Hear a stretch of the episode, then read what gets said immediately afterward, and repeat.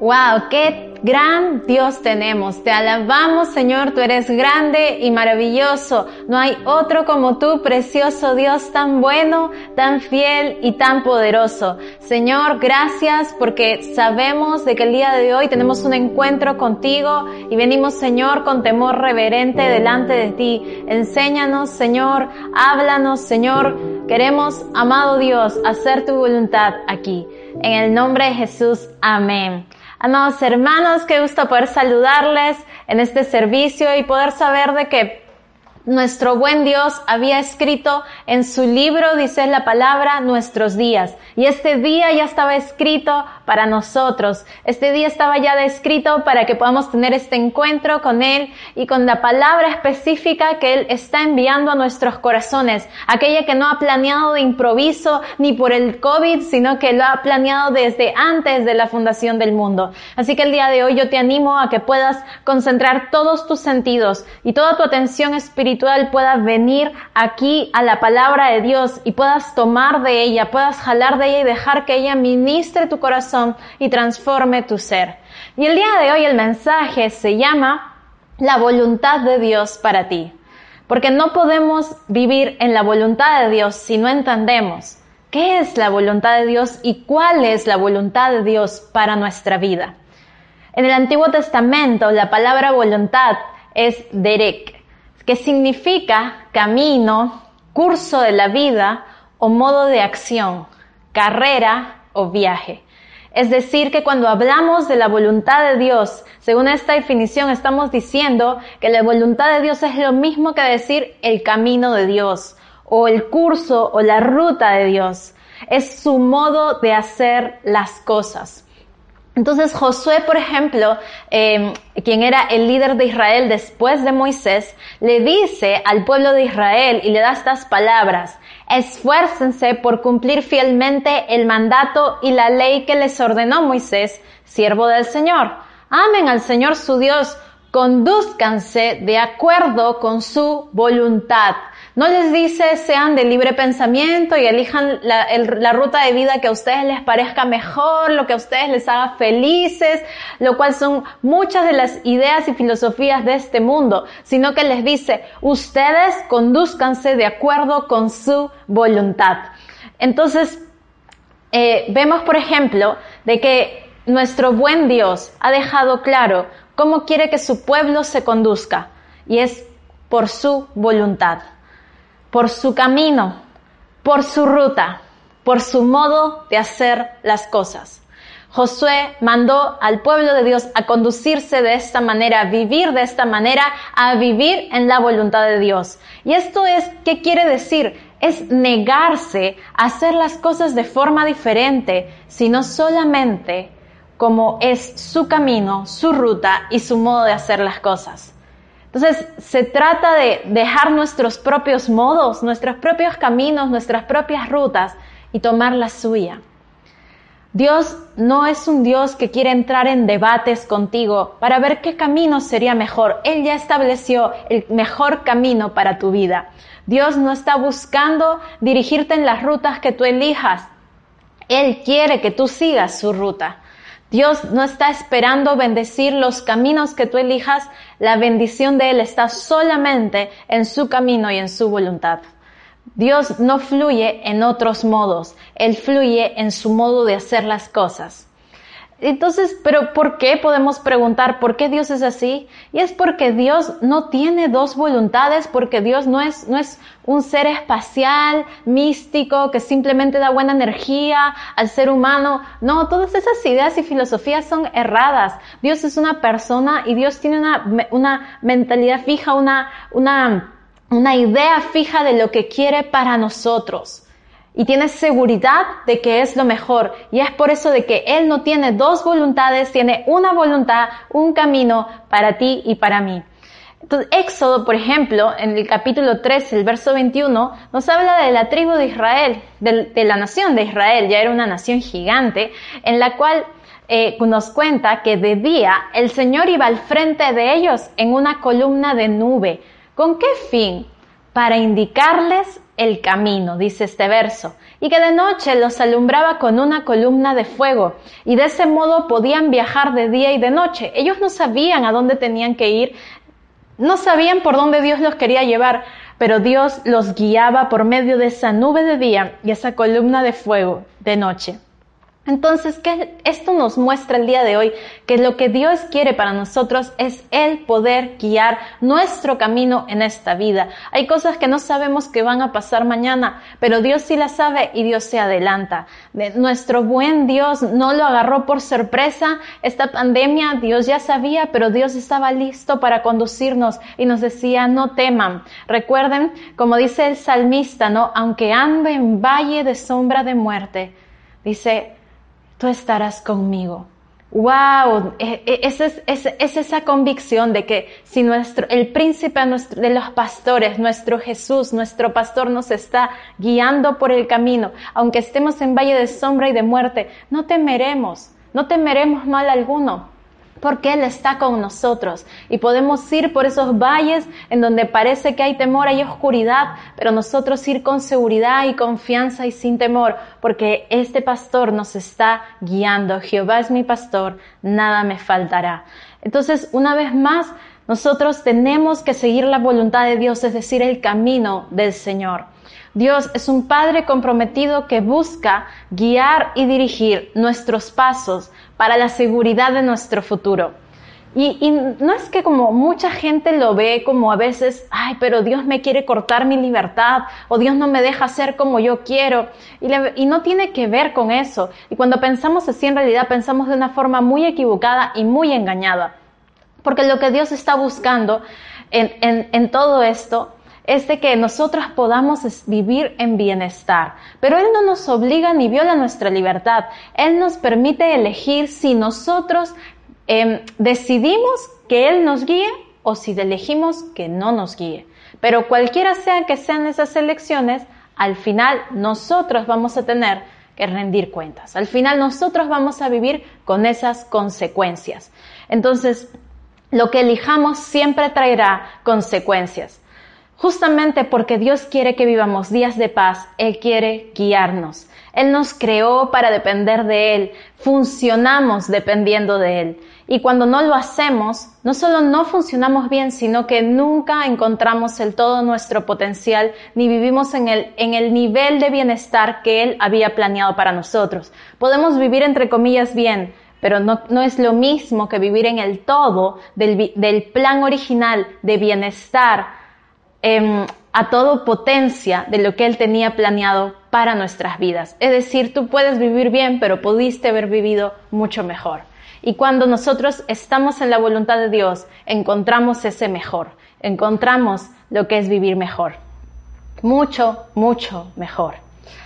Entonces, en este mundo encontramos distintos tipos de mentiras, como algunas que les estaba nombrando, ¿no? Em, muy humanistas, por ejemplo, aquella en la cual nos dice que nosotros debemos vivir la fe apartada de nuestra razón. Recuerdo cuando entré a la universidad era una de las cosas que más nos repetían en las clases, era debemos separar la fe de la razón, ¿no? Como diciendo, deja tu fe a un lado y tu razón tráela acá. Y cuando tomes decisiones, no dejes que la fe te nuble, sino que la razón te permita eh, tomar decisiones inteligentes. Y entonces la fe es como algo que hay que meter en una burbuja, ¿no? Y mantenerlo ahí encerrado, te hace sentir bien, te, te, sientes bien contigo, genial, tenlo allí, pero tu vida tiene que ser por la razón y así se vive mejor. Y esto es lo que muchos filósofos desde el siglo XVIII en realidad estuvieron diciendo a la gente que viva su fe apartada de su razón y que viva guiada por la razón haciendo una separación así de su propia fe. Incluso comparaban que aquel que vivía por su fe era como el menor de edad, ¿no? Como el niño,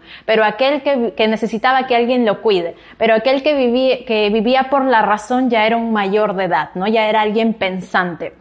Entonces, muchas filosofías nos traen este tipo de mensajes, pero quien, quien cree esto, quien dice creer esto, en realidad no tiene una fe real y no cree realmente en un Dios real, porque el, Dios falso en el que creen es una idea de Dios que es un adorno en la vida, que es un amuleto de la suerte, que es una excusa para sentirse mejor. Eh, es, esas personas que te dicen, sí, cree en Dios, pero no metas tu creencia al trabajo. Sí cree en Dios, pero no metas tu creencia a tus estudios. Sí cree en Dios, pero no tiene nada que ver con tus decisiones financieras. Sí cree en Dios, pero no tiene nada que ver con quién elijas casarte. Pero esto es un Dios falso porque el Dios verdadero ama involucrarse en la vida de sus hijos, busca relacionarse con sus hijos, busca guiar sus vidas, busca ser íntimo de ellos. Ese es el Dios verdadero. Es un Dios que busca relacionarse, pero con el fin de poder amar, proveer, proteger, cuidar, sustentar, guiar y dirigir a bienestar. Un hijo de Dios no fue llamado a vivir por su razón. Por eso este tipo de filosofías lo dicen personas que no conocen al Dios verdadero, pero si tú ya lo conoces, no te dejes engañar por estas mentiras de este mundo.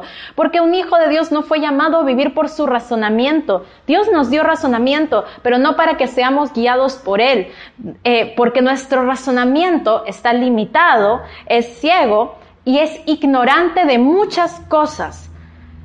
Sin embargo, fuimos llamados a vivir por fe. La Biblia dice tres veces, más el justo por la fe vivirá. Vivimos por lo que creemos, por nuestras convicciones. Si tu fe no es una convicción que es parte de tu vida en toda área, entonces no es fe. Porque el que vive por fe, vive su fe en su trabajo, su fe en su familia, su fe en sus estudios, su fe en su círculo de amistades, su fe en sus decisiones financieras, su fe en sus relaciones personales, vive su fe en todo, porque la fe verdadera se expresa en toda área de la vida. Este mundo llama ignorancia a quienes viven por fe. Les llama incluso ignorancia a las creencias religiosas. Bueno, nosotros no tenemos simplemente una creencia religiosa, nosotros tenemos una creencia en el Dios vivo y verdadero, aquel que es juez de los vivos y de los muertos, quien es más que una religión, Jesús, quien es una persona con la que nos, con la que hemos sido hechos uno te das cuenta, es más que una creencia religiosa. Hemos, hemos sido hechos uno con Jesús. Por tanto, no podemos separarnos de nuestras creencias porque no podemos separarnos de Jesús. Somos uno con Él. Nosotros hemos muerto y ahora Él vive en nosotros. Por tanto, Él habla y actúa por medio nuestro. No podemos separarnos de Él. Ya es uno con nosotros. Por tanto, no podemos dejar nuestras creencias afuera. Vienen con nosotros porque son uno con nosotros. ¡Wow! Gloria a Dios. Gloria a Dios. Jesús. Jesús vive en nosotros. Es por eso que no podemos separar por ningún motivo nuestras creencias de quienes somos. ¡Wow! Gloria a Dios. Jesús nos dio además el ejemplo de vivir siempre en la voluntad de Dios. Él siempre, siempre dijo y reafirmó que él hacía la voluntad del Padre. Juan 5:30 dice, yo no puedo hacer nada por mi propia cuenta. Juzgo solo según lo que oigo y mi juicio es justo pero yo no busco hacer mi propia voluntad, sino cumplir la voluntad del que me envió. ¿Escuchaste? Jesús no busca hacer su propia voluntad, sino hacer la voluntad del Padre que le envió. Este es el ejemplo de cómo un hijo de Dios debe vivir en esta tierra. Alguien que no está peleándose con Dios diciendo, pero yo lo quiero hacer así, pero yo lo quiero hacer a mi manera y tú bendíceme. No, sino es alguien que dice, Señor, lo rindo todo a ti, me humillo a ti, hazlo tú, Señor, como tú quieras. Dime cómo lo quieres que lo haga y así lo haré. Dime qué decisión tomo y la tomaré. Dime, Dime tú, Señor, qué quieres que corrija y lo corregiré, Señor. Dime tú, Señor, me humillo a ti, haz tu voluntad en mí. Este es el corazón de Jesús, el Jesús que es uno con nosotros. Y esta es la clave para vivir en la voluntad de Dios. Vivir en Cristo es vivir siempre en la voluntad de Dios. Dejar que Cristo señoree nuestras vidas nos va a llevar a vivir siempre en la voluntad de Dios. En el Nuevo Testamento encontramos que voluntad, la palabra selema, es traducida como determinación, elección, propósito, decreto, querer. Entonces podemos entender aquí que la voluntad de Dios es la determinación de Dios, es su elección para nosotros, es su propósito para nuestra vida, es lo que Él ha decretado para nosotros, lo que Él mismo quiere para ti. Wow, esa es toda la expresión de lo que es su voluntad, su determinación, su propósito, su elección, su querer hacia ti, su deseo hacia ti. Por ende, Nosotros no vivimos por nuestras propias determinaciones, por nuestras propias elecciones, nuestros propios propósitos, por nuestros propios decretos, no por lo que nosotros queremos, sino por lo que el Padre quiere, ha decretado, determinado y elegido para nosotros. Y uno podría pensar, pero entonces, ¿para qué nos dio mente o inteligencia si al final Él va a decidir por nosotros? Y sabes qué, hermano, que cuando uno es inteligente entiende que hay alguien más inteligente que uno y está dispuesto a hacerle caso. El sabio, dice la, eh, dice la Biblia que el sabio aprecia el consejo y la corrección y se hace más sabio, pero que el necio desprecia la corrección porque es orgulloso. Y sabes qué, siempre le va mal.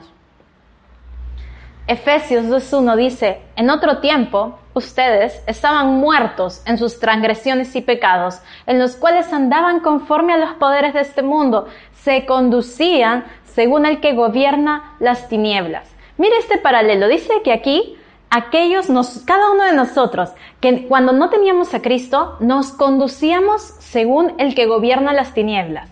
¿Quién es el que gobierna las tinieblas?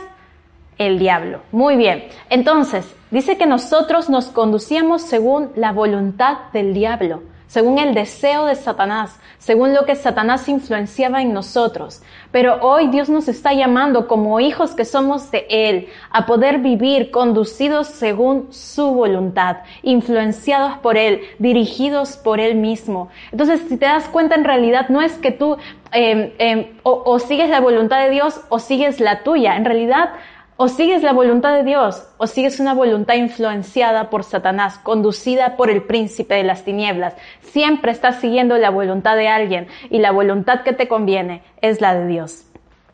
Entonces dice el verso 3, en ese tiempo también todos nosotros vivíamos como ellos, impulsados por nuestros deseos pecaminosos, siguiendo nuestra propia voluntad y nuestros propósitos. Wow, mira cómo compara conducirse según el diablo, según el príncipe de este mundo, con nuestros propios propósitos y nuestra propia voluntad, encerrándolo en qué? En, lo mismo. Es lo mismo hacer tu propia voluntad y propósitos, revelándote a los de Dios, que conducirte según la voluntad de Satanás. Es lo mismo, porque cada vez que te revelas al Señor, estás siguiendo la voluntad de Satanás. Entonces, no se puede hacer a la vez la voluntad del diablo y la voluntad de Dios. Y Dios no tiene dos voluntades. A menos que tu voluntad sea como la de Jesús, hacer la voluntad del Padre, jamás vas a comprobar la gran vida que Dios realmente ha preparado para que tú puedas disfrutar. Jesús, en sus momentos más exitosos como ministro, con más seguidores, con más milagros, con más señales, se rindió a hacer la voluntad del Padre.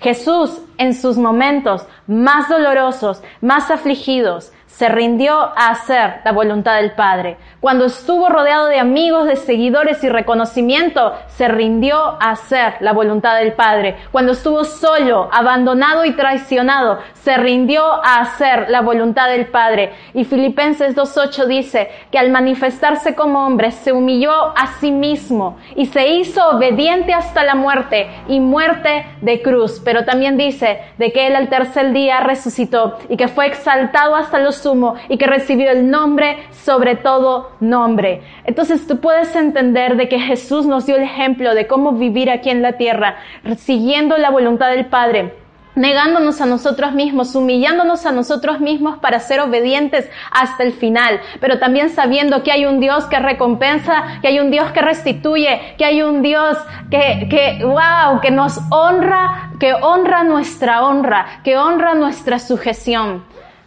Entonces no hay forma de comprobar la buena voluntad de Dios en tu vida si tú no sigues su camino. Y su camino es negarte a ti, rendirte a ti, seguir lo que Él quiere para ti.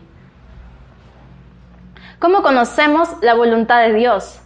¿Cómo puedo conocer cuál es la voluntad de Dios para mí?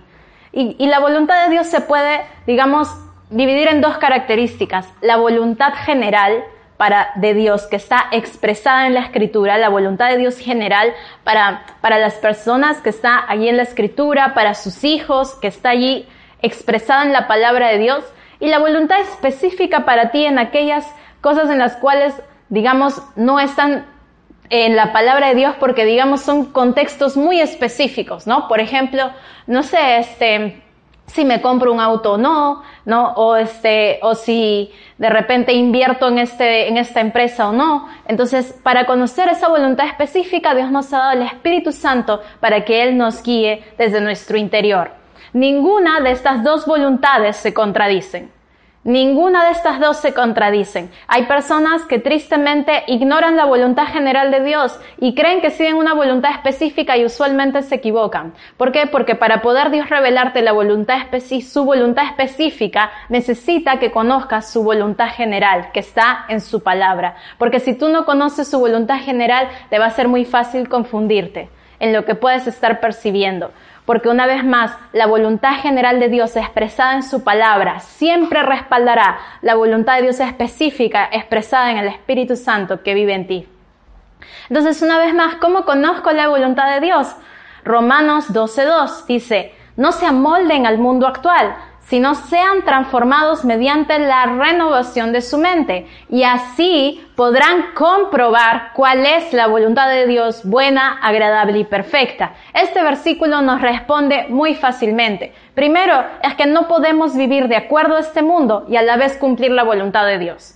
Si vivimos de acuerdo a este mundo, ya hemos dejado a un lado el camino del Señor, porque el camino del Señor y de este mundo no ni siquiera se parecen. Jesús dijo, a mí este mundo me rechazó, me aborreció, y si ustedes me, o sea, si ustedes me siguen, si ustedes son mis discípulos, también los van a aborrecer. Este mundo también los va a odiar y que no les sorprenda. Entonces, en otras palabras, si el mundo no te está odiando, hay algo raro aquí.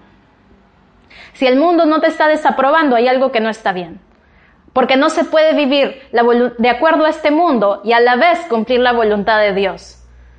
Nunca podrás cumplir la voluntad de Dios para tu vida, para tu familia, si vives tu rol conforme a los principios de este mundo. Nunca podrás comprobar la voluntad de Dios para tus finanzas si manejas tus finanzas con los principios de este mundo. Nunca podrás comprobar la voluntad de Dios que tiene Él para tu desarrollo personal si sigues los principios de este mundo. Es más, nunca podrás realmente em, eh, formar la familia que Dios quiere que formes si sigues los principios de este mundo para elegir una pareja. Por eso la Biblia nos manda a renovar nuestros pensamientos porque si siguen siendo como los de este mundo, jamás podremos vivir ni comprobar la voluntad de Dios para nosotros. No se puede, una vez más, vivir la voluntad de Dios con una mente sin renovar. Y a veces hemos malentendido lo que es renovar la mente y pensamos que renovar la mente es simplemente aprender versículos o escuchar enseñanzas todo el día. Y renovar la mente es un trabajo Em, que es mucho más invasivo en nuestra mente que simplemente escuchar o, o aprender versículos. Número uno, llenar nuestra mente de la palabra de Dios. Sí, leer la escritura, leer la Biblia, aprenderla, estudiarla. Número dos, confrontar lo que estamos aprendiendo de ella con nuestros pensamientos y creencias. ¿Para qué? Para que número tres, desechemos los pensamientos y creencias que se oponen a esa palabra. Luego, formar pensamientos en base a la palabra que hemos decidido creer. Cinco, creer esa palabra de todo corazón y aferrarnos a ella, negándonos a meditar en otra clase de pensamientos que se opongan. Eso es renovar la mente. En toda área, eso es renovar la mente. En el área familiar, en el área de la autoestima, en el área financiera, eso es renovar la mente. Entonces, una vez más, tenemos pensamientos nosotros que se oponen a la palabra de Dios, pero solo cuando venimos a la palabra de Dios podemos identificarlos y allí tomar la decisión de desechar esos pensamientos que se oponen para poder entonces aferrarnos a aquellos que vienen del Señor y decidir creerlos por encima de cualquier otra cosa. Recuerde que diablo significa opositor, es decir, aquel que trae pensamientos que se oponen a lo que Dios dice. Cuando tú escuchas un argumento en tu mente que se opone a lo que Dios dice, viene del diablo para sacarte de la voluntad de Dios. No cedas. De acuerdo, renueva tu mente y mantén tu mente libre del engaño del enemigo, una y otra vez confrontando tus pensamientos con la palabra de Dios. Sin renovación de la mente tendremos una mente opuesta y enemiga de Dios y nunca podremos comprobar su buena voluntad. Romanos 8:7 dice, la mentalidad pecaminosa es enemiga de Dios. ¿Y cuál es la mentalidad pecaminosa? Es una mentalidad, no es que piense todo el día en cosas cochinas, ¿no? No, sino una mentalidad pecaminosa es alguien que está pensando en argumentos contrarios a lo que Dios dice. Es enemiga de Dios, pues no se somete a la ley de Dios ni es capaz de hacerlo. Una mente preocupada es una mente enemiga de Dios es una mente enemiga de Dios. Una mente que solo medita el temor es enemiga de Dios. Una mente llena de ansiedad es enemiga de Dios. Es una mente no renovada y por tanto aquella persona no está viviendo en la voluntad de Dios. Porque la voluntad de Dios no es que nadie viva así. Les voy a hacer un pequeño ejemplo. Hace unos años, en realidad habíamos pasado por momentos económicos difíciles y con tantas cosas que hacer, no, no, no me había detenido en ver cuánto me había podido afectar en ese, ese tiempo difícil en lo económico. Y resulta que un día estoy yendo a comprar y estoy yendo a comprar para la semana. Y cuando estoy yendo a comprar, empiezo a comprar y empiezo con mi lista a calcular y calcular y calcular lo que estaba comprando en base al dinero que tenía en el bolsillo. Y empiezo a comprar y, y, y, empiezo a mirar el precio de aquí y el de aquí, y cómo cojo el más barato y el, y el, el, que está en la oferta de la oferta de la oferta y en lo que está creo que a dos días de vencer, o sea, como buscando cómo se llama lo más, más barato para que lo que tenía en el bolsillo me alcance. Entonces, eh, en eso, mientras yo estoy haciendo eso, siento en mi corazón orar en lenguas. Y me pongo a orar en lenguas mientras estoy comprando, bajito obviamente, porque estoy en un centro, en un, en un supermercado, y empiezo a orar en lenguas bajito. Y estoy, estoy viendo mis compras y todo. Y en eso, mientras estoy orando en lenguas, empiezo a percibir que yo estaba comprando con temor. Y entonces le dije, Señor, ¿qué me pasa? Algo no está bien. Siento que no estoy haciendo estas compras bien pero no veo en qué me estoy equivocando. Y el Señor me empieza a mostrar, tienes miedo, miedo a que te falte, miedo a que falte en la semana, tienes miedo a la escasez que yo derroté. Y para mí fue un baldazo de agua en medio del supermercado, ¿no? Eh, eh, y sobre todo porque me congelé y no sabía ya qué hacer. Em, entonces le dije, Señor, enséñame a comprar. ¿Qué quieres que compre? Y me dijo, así es. Tú tienes que preguntarme, ¿qué compro? Y yo te voy a guiar. Y yo ahí quería llorar. Quería llorar porque realmente sentía el amor de un padre que te dice, deja de preocuparte, tú no tienes que cuidar de ti, yo vengo a cuidar de ti, déjame guiarte. Y prácticamente sentí que él sacaba mis manos del carrito y él lo empujaba por mí. Y aunque yo seguía empujándolo, sentía que él lo empujaba por mí y me llevaba aquí y allá y empezaba a comprar una cosa, otra cosa. Y algunas cosas que estaban en mi lista me decían, no, eso no lo compres, eso no lo compres. Y otras cosas que no estaban en mi lista las empecé a meter al carro conforme a lo que el Señor me guiaba. Y habían productos que el Señor me decía, no lleves ese, lleva uno mejor. Y me decía, y no mires el precio. Entonces empecé a hacerlo así conforme él me estaba guiando. Entonces cuando yo llego a la caja y miro lo que tengo en el carro, no tenía lo que había en mi lista, tenía cosas que estaban ahí y otras que no estaban y hay cosas de mi lista que no estaba llevando. Y a la hora que paso por la caja, sucedió de que muchas de las cosas que Dios me guió a llevar estaban en descuento y yo no lo sabía, no me había dado cuenta, pero Dios sí. ¿ok? Entonces estaban en una oferta, pero no solamente eso, ya fuera de todo eso, es de que eh, cuando yo llego a la casa ya con mis compras, me doy con la sorpresa de que mi esposo había comprado ya algunas cosas que si yo hubiera comprado, en realidad solamente las hubiera repetido y había podido comprar otras cosas que había tenido semanas postergándolas porque no había habido el presupuesto, entre comillas, ¿no?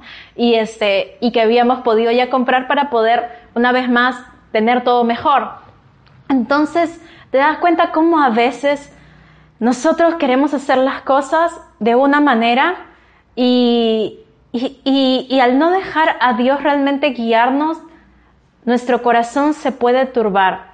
Entonces, aquellos pensamientos, una vez más que nosotros no renovamos, son una trampa para nuestra mente y nuestro corazón y al final para nuestra vida. Yo aprendí ese día a nunca más comprar con temor a la escasez, sino a comprar orando en el Espíritu y dejando, Señor, guíame, qué compro, qué no compro, qué llevo, qué no llevo. Y cuando no tengo seguridad de llevar algo, no lo llevo.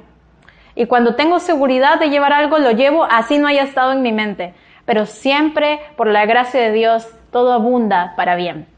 Entonces, esto es un poco de lo que el Señor me enseñó acerca de renovar mi mente en las compras. Entonces, ¿qué herramientas tenemos para renovar nuestra mente? Leer la Biblia, participar de una casa de vida donde estamos llevando estudios bíblicos, estudiar en, en, la Academia Bíblica, los cursos bíblicos. Hemos abierto una nueva plataforma educativa que se llama Inspiración, donde estamos poniendo cursos cristianos de estreno. Eh, también participar en los servicios de la iglesia. ¿Por qué? Porque eso permite que la palabra de Dios, como dice Colosenses 3:16, more en abundancia en nosotros. Y mientras más palabra hay, más podemos confrontar nuestra mente y desligarnos de aquella mentalidad enemiga de Dios. Porque mientras más renueves tus pensamientos, más fácil te será conocer la voluntad de Dios. La voluntad de Dios para ti es que vivas en su dirección que está revelada en su palabra. Entonces, ¿qué es la voluntad de Dios? ¿Cuál es la voluntad de Dios para mi vida? ¿Es un conjunto de normas aburridas para frustrarme? ¿O misteriosos son los caminos del Señor? Fueron un misterio los caminos del Señor, sí, pero la Biblia dice de que el misterio ha sido revelado y es Cristo. Y ahora por medio de Cristo tenemos acceso a toda la sabiduría de Dios. Tener una relación con Cristo te permite tener acceso a la voluntad de Dios.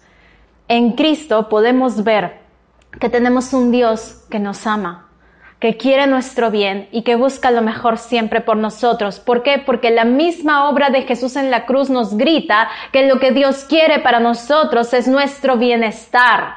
Cristo nos redimió del pecado y de la maldición por el pecado, nos redimió de la enfermedad, de la escasez, la preocupación, del desespero, de la depresión. Y si Jesús vino a redimirnos de todo esto, entonces es porque ninguna de estas cosas es la voluntad de Dios para nuestra vida. No es la voluntad de Dios que una persona viva eh, em, eh, atada a una enfermedad, atada a la escasez, atada a la depresión. Y algunos erróneamente llaman a eso voluntad de Dios y, y tienen un Dios bipolar porque un día los sana, otro día los enferma, otro día los sana, otro día los enferma. Tienen un Dios que un día les da, otro día les quita. Pero Dios no tiene dos voluntades, Él tiene una y fue expresada en la obra de Cristo. Dice la Biblia que el misterio de todo el tiempo fue Cristo. Y ahora Cristo ha sido revelado y muestra cuál es la voluntad de Dios que está revelada en su palabra y que es realmente hacernos el bien. Tercera de Juan 1.2 dice, amado, yo deseo, es decir, esta es mi voluntad, esta es mi determinación, este es mi decreto, esto es lo que yo quiero para tu vida, que tú seas prosperado en todas las cosas y que tengas salud, así como prospera tu alma. Y no es un Dios que al día siguiente se levantó de mal humor y dijo, no, y hoy día te mando una enfermedad para probar tu fe, para probar tu fidelidad o para castigarte porque eres muy malo. No, sino es un Dios que tiene una sola voluntad y que es que tú seas prosperado en todas las cosas y que tengas salud y que tu alma prospere también. Un alma próspera no anda turbada. Dios quiere tu bienestar. Dios ama tu bienestar. Él ama la paz de sus hijos. Pero para vivir nosotros en la voluntad de Dios tenemos que tener fe de que esta es su voluntad. Si tú no crees que la voluntad de Dios es el bienestar de tu vida, entonces vas a vivir en la incredulidad y la incredulidad te roba de vivir en, todo lo que Dios trajo para ti por medio de Cristo. La incredulidad te roba el vivir en bienestar. No es Dios quien quiere que vivas en en aquellas cosas de las cuales jamás planeó para ti. Nuestra incredulidad nos lleva a vivir ahí. Pero cuando tenemos fe en su voluntad, que es buena, agradable y perfecta, entonces podemos vivir realmente y comprobar que Dios ama nuestro bienestar. Santiago 1.16 dice, así que no se dejen engañar mis amados hermanos, todo lo que es bueno y perfecto desciende a nosotros de parte de Dios nuestro Padre, quien creó todas las luces de los cielos. Wow, dice que todo lo que es bueno y perfecto. Dime, una enfermedad es buena y perfecta, una muerte prematura es buena y perfecta. ¿Y por qué a veces decimos Dios lo hizo, Dios se lo llevó, Dios sabe por qué lo hizo? No, Dios no lo hizo. Hay un diablo que vino a robar, matar y destruir. Pero cuando nosotros conocemos la voluntad de Dios y tenemos fe en ella, entonces podemos vivir en victoria por encima de todo ataque del enemigo. La voluntad de Dios es buena y perfecta. Dice, todo lo bueno y perfecto desciende de Él. Romanos 12.2 dice que su voluntad es buena, agradable y perfecta. Entonces, ¿por qué a veces llamamos a las calamidades voluntad de Dios? Eso es ignorancia de un Dios que ha expresado su voluntad en su palabra y que ya dijo cuál es su voluntad. Mire, si no, podemos ver otros versos como el Salmo 128.1 que dice, qué feliz es el que teme al Señor, todo el que sigue sus caminos, es decir, el que camina en la voluntad de Dios, el que camina en la dirección de Dios, el que camina por donde Dios quiere que vaya. Dice, gozará del fruto de su trabajo. Qué feliz y próspero serás. Porque, porque la voluntad de Dios, buena y agradable y perfecta, llena de bendiciones, llena de, de milagros, de maravillas sobre tu vida, está unida con que tú sigas el plan de Dios para tu vida. Está en línea con que tú seas obediente a lo que Él quiere que hagas hoy. Está en línea con que tú seas obediente a su palabra. Entonces el hombre que sigue sus caminos dice que feliz y próspero será. Dios no tiene dos voluntades, sino una. El Salmo 91, 3 dice, te rescatará de toda trampa y te protegerá de enfermedades mortales. Con sus plumas te cubrirá y con sus alas te dará refugio. Sus fieles promesas son tu armadura y protección. Y el verso 16 dice, los recompensaré con una larga vida y les daré mi salvación. Ahora, hermano, dime, si el Señor nos está hablando aquí de que esta es su voluntad, de que esto es lo que Él quiere para nosotros, ¿por qué a veces llamamos otras cosas voluntad de Dios? Y es porque no estamos seguros de cuál es. Pero si tú tomas la palabra y, te, y, y, y decides aferrarte a ella y estar seguro en que la voluntad de Dios para tu vida es todo lo bueno, agradable y perfecto, entonces tú vas a poder disfrutarla. Porque hasta que tú no estés seguro no la vas a disfrutar. Porque hasta que tú no estés seguro eh, vas a dudar, vas a argumentar, vas a aceptar otras ideas y vas a robarte de vivir en esa plenitud. Mire lo que dice este último versículo, Lucas 10, 19, 21. Jesús dijo, miren, les he dado autoridad sobre todos los poderes del enemigo. Pueden caminar entre serpientes y escorpiones y aplastarlos. Nada les hará daño. Pero no se alegren de que los espíritus malignos los obedezcan. Alégranse porque sus nombres están escritos en el cielo. En esa misma ocasión, Jesús se llenó del gozo del Espíritu y dijo, Oh Padre, Señor del cielo y de la tierra, gracias por esconder estas cosas de los que se creen sabios e inteligentes y por revelárselas a los que son como niños. Sí, Padre, te agradó hacerlo de esa manera. Dios revela su voluntad a los que son como niños, a los que no vienen a imponerle un plan a Dios, sino a dejarse guiar por Él. A ellos les revela su voluntad. Y mira lo que había dicho Jesús antes, decía, nada les dañará. Les doy autoridad para que nada les dañe. Wow, esta es la voluntad de Dios. Su voluntad para ti es victoria. Su voluntad para ti es sanidad.